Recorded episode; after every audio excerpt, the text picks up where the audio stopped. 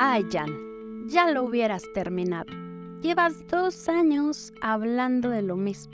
Esas palabras me tumbaron, porque yo no estaba siendo consciente de cuánto tiempo le había estado invirtiendo a un tema que se supone que ya había trabajado. Se supone que ya lo había mirado, se supone que ya lo había llevado a terapia, se supone que ya había hecho mis acciones, mis rituales. Yo decía, ya, quedó trascendido. Esa es una forma tan sutil en la que de pronto nos autoengañamos y no caemos en cuenta hasta que alguien más nos hace escuchar y mirar la incomodidad.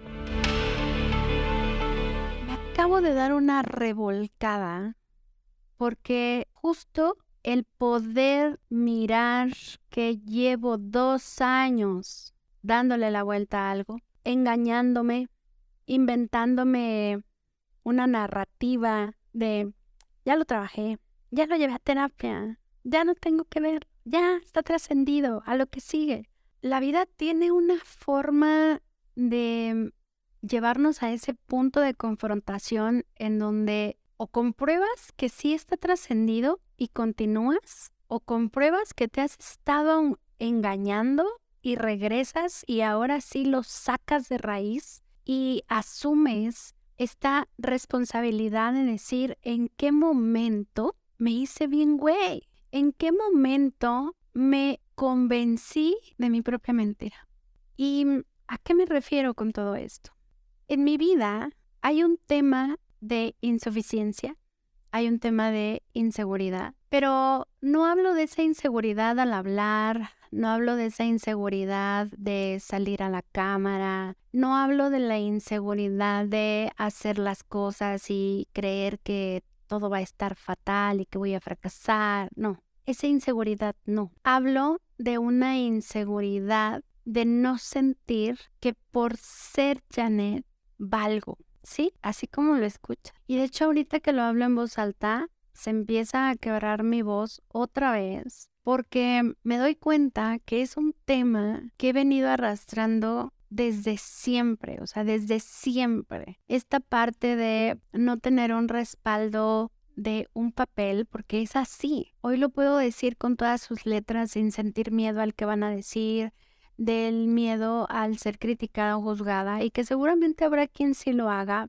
pero no me importa. Y cuando digo el respaldo de un papel, es esta parte de tengo una carrera trunca, estoy en proceso de estudiar apenas una carrera académica a mis 40 años y, esta prisa por, sentir que ya es un hecho, esta prisa por, por sentir ese respaldo, para, como para sentir que valgo, no lo había visto hasta que la vida me llevó a ese momento incómodo en donde alguien me preguntó, ¿cuál es tu formación académica? Y dije, mis tripas se contrajeron, mis tripas se apretaron. Empuñé mis manos inconscientemente, pero cuando sentí que mis puños se cerraban, dije, otra vez, otra vez esta sensación en donde la formación académica vuelve a ser y a presentarse como una de las incomodidades más grandes de tu vida. Esta era una conversación entre, entre Jan, la mente, y Jan en voz alta. Y, y es esa parte donde tuve que mirar y, cuestionarme y, preguntar y decir chingados, o sea, ¿de dónde viene? ¿De dónde viene otra vez esta sensación? Se supone que ya fui a terapia, se supone que ya estoy con un equipo, se supone que estamos haciendo cosas increíbles, que estamos impactando a miles y miles de personas solo por ser Jan, o sea, solo por lo que Jan comparte, solo por lo que Jan hace, solo por lo que el equipo ha hecho con Jan, solo por, solo por ser, solo por compartir, solo por, por hacerlo desde el corazón. Pero si me voy más atrás, esta, esta historia de compárteme tu formación académica es esta misma sensación que sentí hace 10 años cuando perdí todo, dinero, amigos, trabajo, donde me vi en ese empezar de cero, pero cero, cero. El, el tocar puertas durante un año entero y que me dijeran, déjame tu currículum, que me dijeran, tu formación académica no cumple con la vacante, él está sobrepasada en sueldo, él no te podemos pagar, el currículum no lo cumple, ¿sabes? Esta parte de, de voltear hacia ese momento preciso y decir, es que lo evadí. Hace 10 años evadí dejar que toda esa frustración por toda esta cerradera de puertas en una empresa surgiera. Lo evadí como las grandes, porque debes de saber que mm, por mi experiencia de vida, pues soy una máster en la evasión. Eh, soy una máster en la evasión porque por algo tuve sobrepeso, por algo eh, fui adicta a la comida, por algo me sumergí en el alcohol, porque me encanta evadir. Y en esa evasión también descubro que, que me encanta encontrar atajos. Me encanta encontrar la forma fácil de hacer las cosas. Que me cuesta muchísimo llevarme a ese terreno largo. Me, me cuesta muchísimo transitar ese camino largo pero fácil, largo pero limpio.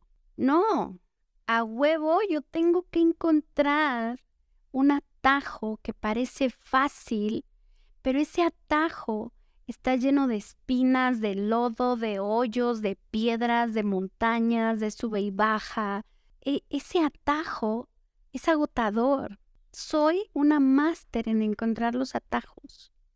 No sabía qué tanto hasta este momento de mi vida. Pero cuando lo miré, gracias a estas palabras de, ya lo hubieras terminado, llevas dos años hablando de lo mismo. No me había dado cuenta que llevaba dos años buscando el atajo para resolver un tema.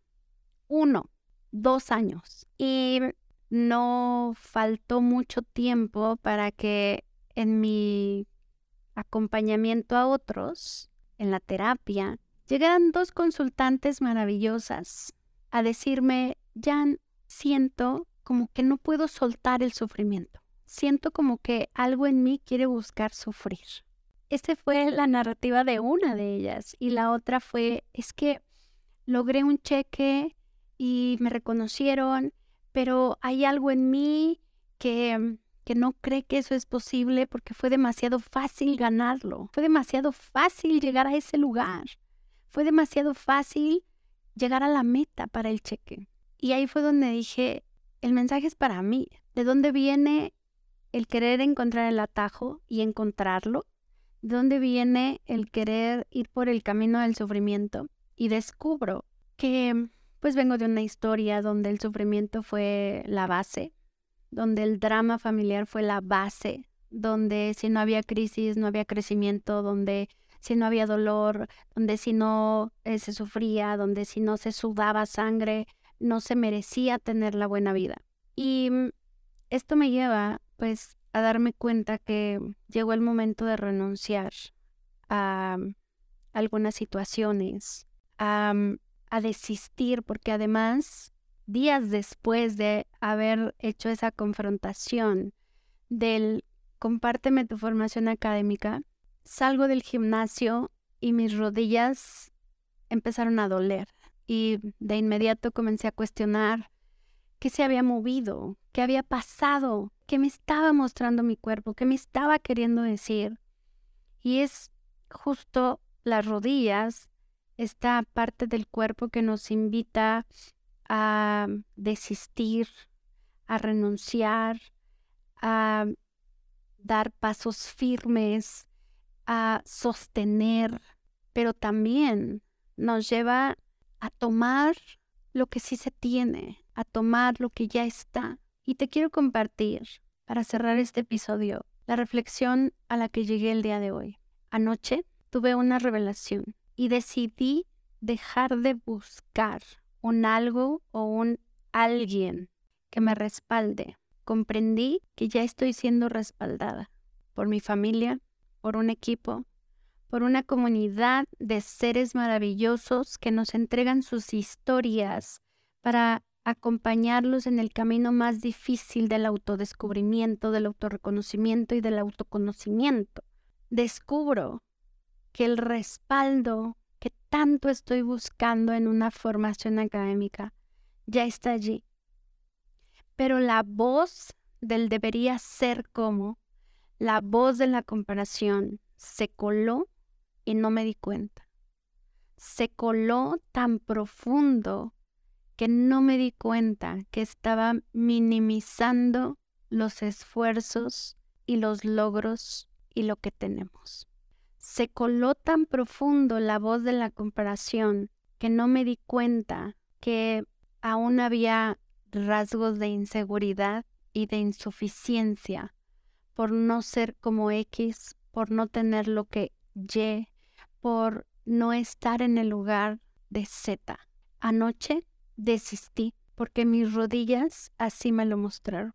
Desistí y renuncié a ir por los atajos que parecen fáciles, por los atajos que parecen que nos ahorran tiempo, que me ahorran tiempo, que me ahorran esfuerzo y que me ahorran dinero.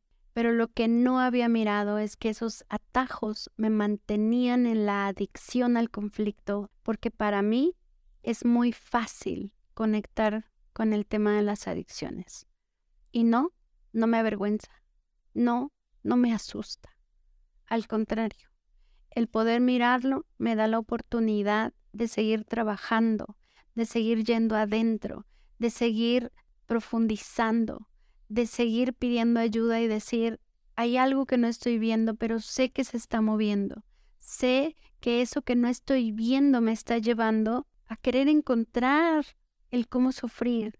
Y hoy quiero renunciar a eso. Elijo conscientemente y con determinación ir por el camino más largo, pero más limpio. Elijo dejar de ir por la carretera libre, sin casetas, y elijo ir por la autopista. Sé que ir por la autopista será más tiempo, será más inversión, pero lo que sí sé es que ya no quiero sufrir. Lo que sí sé es que estoy lista para disfrutar el camino, para disfrutar el paisaje y para disfrutar la compañía de quien venga conmigo. Hoy elijo mirar y tomar lo que ya tengo, lo que ya soy, para seguir formando un somos, para seguir formando un nosotros, porque mi historia mi experiencia, porque lo que he aprendido puede resonar y puede ayudar a miles o millones de personas en todo el mundo. Elijo recibir el reconocimiento que otros me dan a través de sus miradas, sus palabras, su asistencia a los cursos, a los talleres, a las mentorías, a la terapia. Elijo tomar ese reconocimiento porque hoy sé que no es a mí a quien miran, no es a mí a quien reconocen, es a ellos mismos. Las personas que me miran, que me reconocen, que me hacen algún halago, en realidad se lo están haciendo a ellos mismos. Pero nuevamente, la arrogancia vuelve a ser de las suyas, haciéndome creer que es a mí, pero no es a mí. Yo soy el medio para que otros se miren. Yo soy el medio para que otros se vean. Yo soy el medio para que otros puedan mirar hasta dónde pueden llegar. Yo soy el medio para que otros puedan reconocer de qué son capaces, a qué quieren renunciar. Hoy sé que soy el medio para que otros puedan aceptar que es posible salir de la mierda. Renuncio en este momento a la arrogancia que se hizo presente. No sé si se va a volver a presentar. No sé si va a volver a ser de las suyas. Porque yo soy un contenedor de mil, mil formas de manifestar la información inconsciente. No sé si se va a volver a presentar, pero en este momento, con este tema, renuncio. Renuncio a esa arrogancia.